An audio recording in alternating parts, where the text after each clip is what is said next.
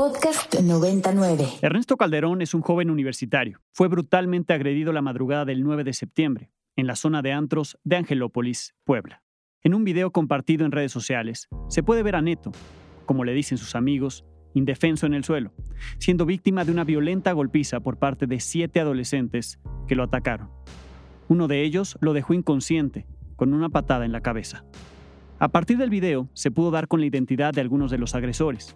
Dos de los principales involucrados son los gemelos Luis Alberto y Francisco Rodolfo Romero Figueroa, estudiantes de la Universidad Anáhuac de Puebla, que lo suspendió temporalmente. Días más tarde, el rector de esa universidad anunció su expulsión definitiva.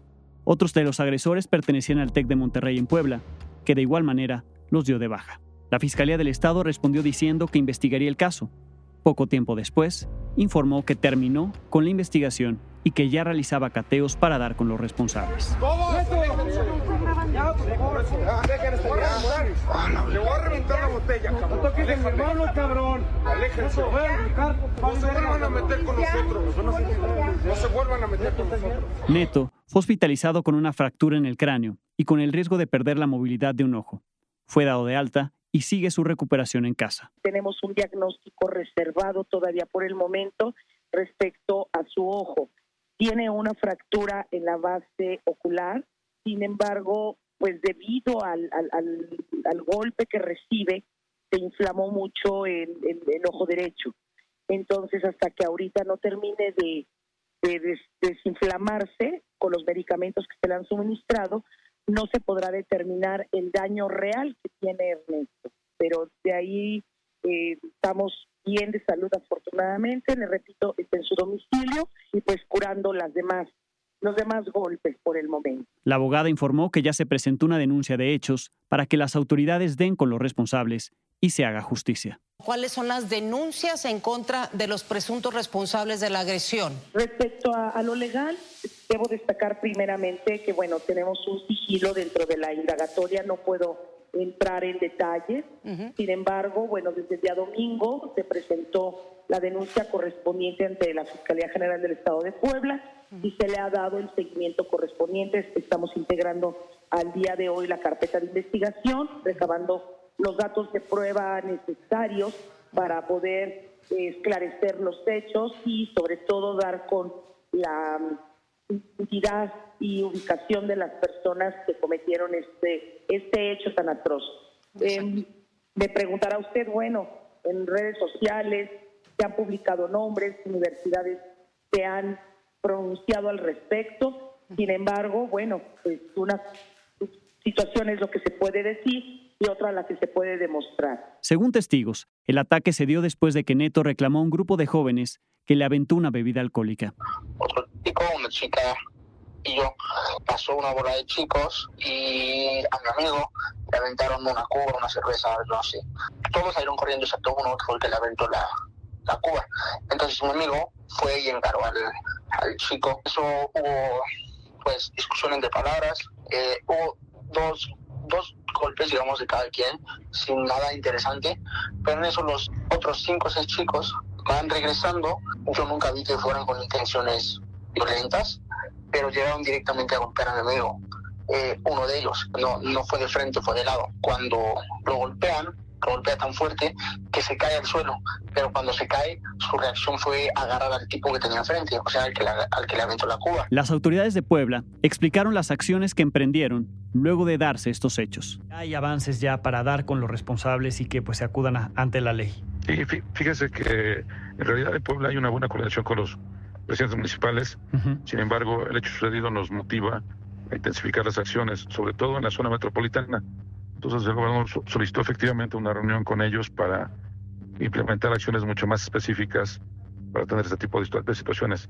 Pues ya, ya tenemos contacto sobre todo con el municipio de Puebla Capital y San Andrés Cholula, que son de los más importantes que tenemos en la zona metropolitana. ¿Qué se sabe de lo ocurrido? Eh, si se ha avanzado ya en la localización de los responsables, entiendo que eso le compete a la Fiscalía, que es autónoma, pero si ustedes están dando el seguimiento. Sí, estamos pendientes y bueno, a través de la abogada que está ah, auxiliando al, menor eh, golpeado, ha habido información de que la investigación está avanzando bien, de que hay algunos inicios importantes y de que habrá pronto alguna declaración importante de la Fiscalía en relación a la, a la posible detención de estas personas. Hasta la grabación de este podcast, ninguno de los jóvenes que agredieron a Neto había sido detenido. Bienvenidos a Data y Cuenta, soy Alejandro Domínguez y como cada semana, hoy tenemos una nueva explicación de lo que es noticia. Me acompañan los estudiantes de Storytelling, Reportaje y Microperiodismo de la Universidad Iberoamericana, Leonardo Cepeda y Marcela Ortiz Mena. Bienvenidos, Leonardo, Marcela. Muchas gracias, Alex. gracias, Alex. Muchas gracias. Marcela, tú entrevistaste a Juan Martín Pérez García, un poco para entender por qué ocurren este tipo de hechos porque no es, no es aislado lo que ocurrió allí en Puebla, no es la primera vez que hablamos de agresiones de este tipo. Así es, entrevisté a Juan Martín Pérez García. Él es psicólogo y desde hace mucho tiempo ha sido defensor de los derechos humanos. Eh, actualmente es director ejecutivo de la Red de los Derechos de la Infancia en México, mejor conocida como Redim, y pues él nos ayuda a entender el panorama general sobre por qué se dan casos como estos hoy en día.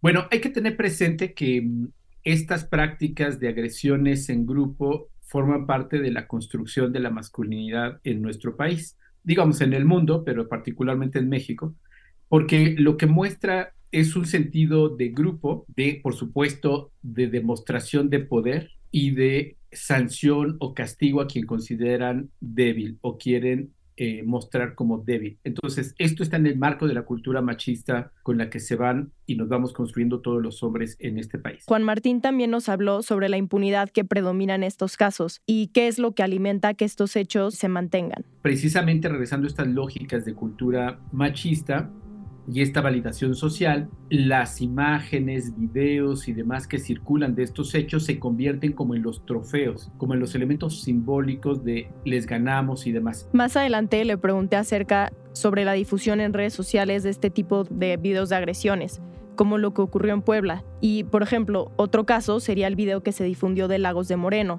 de lo que platicamos acerca de esto en uno de nuestros episodios anteriores. Sí, yo creo que tenemos un severo problema y es que no contamos con una política pública de alfabetización digital. Todas y todos llegamos a los dispositivos móviles, a las redes sociales, eh, sin ningún tipo de preparación, de conocimiento no me refiero a cómo apretarle los botones, sino me refiero a, entender que nuestra responsabilidad a la hora de consumir contenidos digitales, de compartirlos y al mismo tiempo de cómo nos vamos alimentando de estas narrativas que se tienen en los contextos digitales, nos pueden literalmente afectar.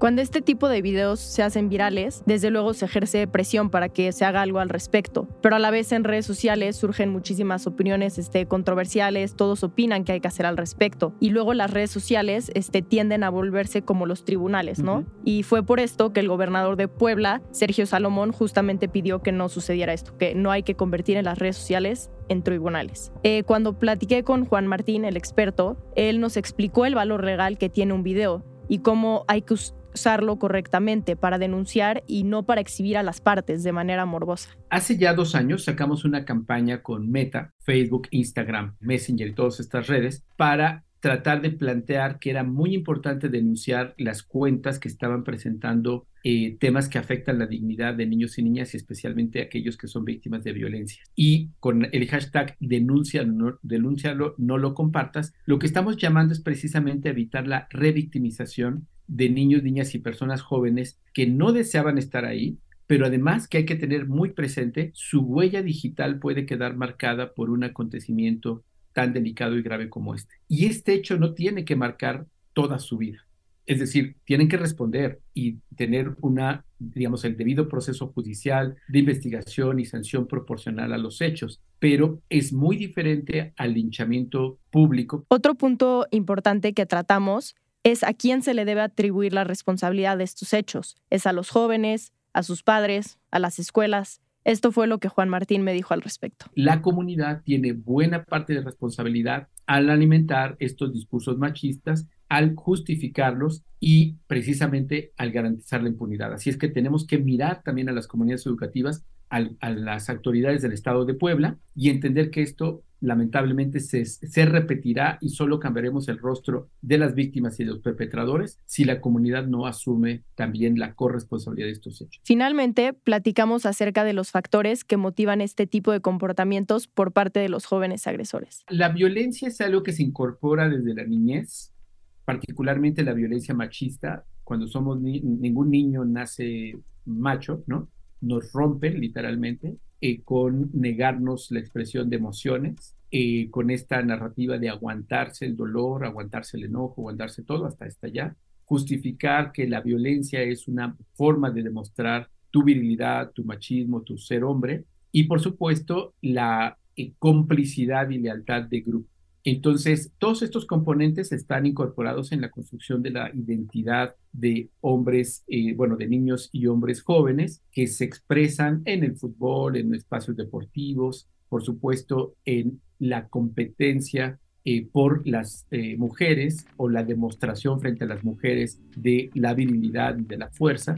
Y esos componentes juegan. Hay un componente central y es que esto está incorporado en la identidad personal. Entonces yo me asumo como que tengo que estar dando demostraciones permanentes de mi hombría, de mi virilidad y de mi dominio del entorno a través de la violencia. Entonces, es altamente probable que estos jóvenes, en grupo o de manera individual, tengan prácticas profundamente machistas con sus parejas, con sus amigos o amigas, en su entorno, pero sobre todo que son validadas en su identidad, en su personalidad. Y esta nuevamente es la responsabilidad de las familias, de la comunidad universitaria y del entorno social donde se desarrollan y socializan. Muchísimas gracias, Marcela. Gracias, Alex. Pues ahí el contexto y entender un poco por qué se dan estos hechos, ¿no? ¿Cuál es la conducta o a qué obedece esta conducta como la de los agresores de Neto? Pero ahora, ¿por qué o qué pasa cuando a un joven lo agreden? ¿Qué siente? Eh, ¿Cómo perdona o cómo debe perdonar a su agresor? ¿Debe o no iniciar acciones legales en su contra? ¿Qué pasa por alguien que enfrenta este tipo de agresiones como Neto Leo, tú platicaste con un sobreviviente. Sí, yo tuve la oportunidad de platicar con Julio Escalante, una persona que bajo el tema de lo sucedido en Puebla tiene bastante importancia su opinión, ya que como bien comentas, sufrió una agresión por allá en el 2015. Entonces cuestioné un poquito sobre cuáles fueron sus primeras impresiones al enterarse de lo ocurrido en Puebla, ya que su situación fue eh, relativamente similar, una agresión entre jóvenes, y también eh, que nos platicara un poquito sobre en qué consistió su agresión. Me dio un poco de impotencia yo creí que las generaciones estaban cambiando para bien, o sea, que las generaciones abajo mías eran más conscientes y que tenían más pensamientos acerca de sus actos y que no eran igual de agresivos como la, mi generación, pero pues me decepcionó mucho lo que sucedió. Es un evento muy desafortunado y, y un evento que de alguna manera por poder entre, entre los chavos o querer demostrar algo, hacen tonterías que pueden cambiar totalmente o incluso terminar con su vida. Tomando esto en cuenta, le pregunté también qué le diría a los jóvenes que se pueden encontrar en una situación similar a la suya al momento en el que sufrió la agresión, en el sentido de pues sentir eh, cierta inmortalidad, por así decirlo, al momento de estar en andros o de fiesta. Bueno, este, primero que nada, me gustaría compartirte mi punto de vista en el cual yo no, yo no lo llamaría como accidentes y como un acto este, violento con inconsciencia de, de chavos inmaduros o inconscientes o, bajo los efectos de alguna droga o del alcohol. Entonces es un acto violento y eh, en mi caso yo fui víctima de un acto violento en una discoteca en Valle de Bravo que se llama La Pachanga, que era un antro donde yo iba muy seguido, donde conocía a los meseros, al cadenero, donde siempre tenía yo mi mesa, donde me sentía invencible, donde sentía que era mi segunda casa. Entonces ahí estaba yo bailando con una chava, pasándola bien, y de repente otra chava va caminando y choca conmigo. Al chocar conmigo yo me volteé para disculparme y para corroborar que esté bien. Y en ese momento su novio me vio tan, pero tan guapo, que lo único que pudo hacer fue reventarme una botella en la cabeza desde la espalda. No pude reaccionar, no pude bloquear, no pude esquivar, nada. Y, ese golpe con una botella en la cabeza me dejó en coma durante tres semanas, en el hospital tres meses, y me hizo reaprender a caminar, a hablar, a socializar. Este, hoy ya pasados ocho años, me, quedó permanentemente la consecuencia de, que perdí la vista con el ojo izquierdo y perdí el control sobre mi pie derecho, lo que pasó a grandes rasgos. Después volví un poquito a preguntarle sobre su recuperación física y me compartió eventos personales bastante fuertes sobre su proceso. Claro, pues lo que yo le diría a los chavos es que, que sean conscientes, que tomen, que todas sus acciones sean con conciencia, que si van a salir de antro, este, salgan, diviértanse, pero pero también con la conciencia de que existen riesgos después de determinada hora en la Ciudad de México. En nuestro país es un país muy inseguro, que, que intenten que no se les pasen las copas, que se diviertan y todo, pero que no se les pasen las copas, porque se les pasan las copas y, y son vulnerables a, a cualquier abuso que les recomendaría que mejor hagan fiestas caseras con sus amigos, en, en círculo cerrado, gente que conocen. Esa, esa sería mi recomendación. Pero como sé que esa recomendación la ignoran, porque yo tuve esa edad, que sí salgan y se diviertan, pero con conciencia, que, que, estén atentos, que, que, que, tengan cuidado, que volteen a su alrededor y, que sepan que existen riesgos para que siempre eh, cometan todos sus actos con la intención de regresar a casa bien para que no se metan en ningún riesgo innecesario. Te va a sonar medio cursi, pero la encontré la fuerza en el amor. En el amor que recibí de mis amigos, de mis familiares, este, de mis hermanas, de, de mucha gente que me rodeaba y que estaba ahí para apoyarme, para ayudarme a seguir adelante, por, por sentirme agradecido con ellos de tanto amor que recibía. Dije, le voy a, le, me voy a esforzar y le voy a dar todo a la, mi recuperación y poco a poco este, fui lográndolo. Pero esto fue un proceso muy largo. Al principio, sí, después de mi accidente, en cuanto, en cuanto me desperté en mi casa, el primer día en casa, este, yo no me acordaba de nada del hospital. Yo de repente me desperté en mi casa y no me podía levantar del baño.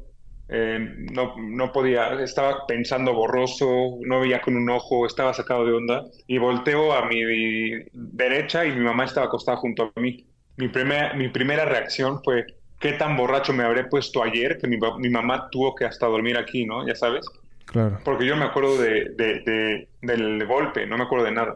Y finalmente, regresando al tema sobre lo sucedido en Puebla, le pregunté que si en base a su experiencia es recomendable tomar acciones legales eh, después de vivir una agresión de este estilo, sobre todo considerando la alta corrupción que tristemente tenemos en este país. Yo creo que sí. Okay. Eh, en mi caso sí se tomaron este, a cabo cuestiones legales. Digo, la justicia no es fácil y, y, a mí ya me vale lo que suceda. Seguimos todavía en juicio, imagínate.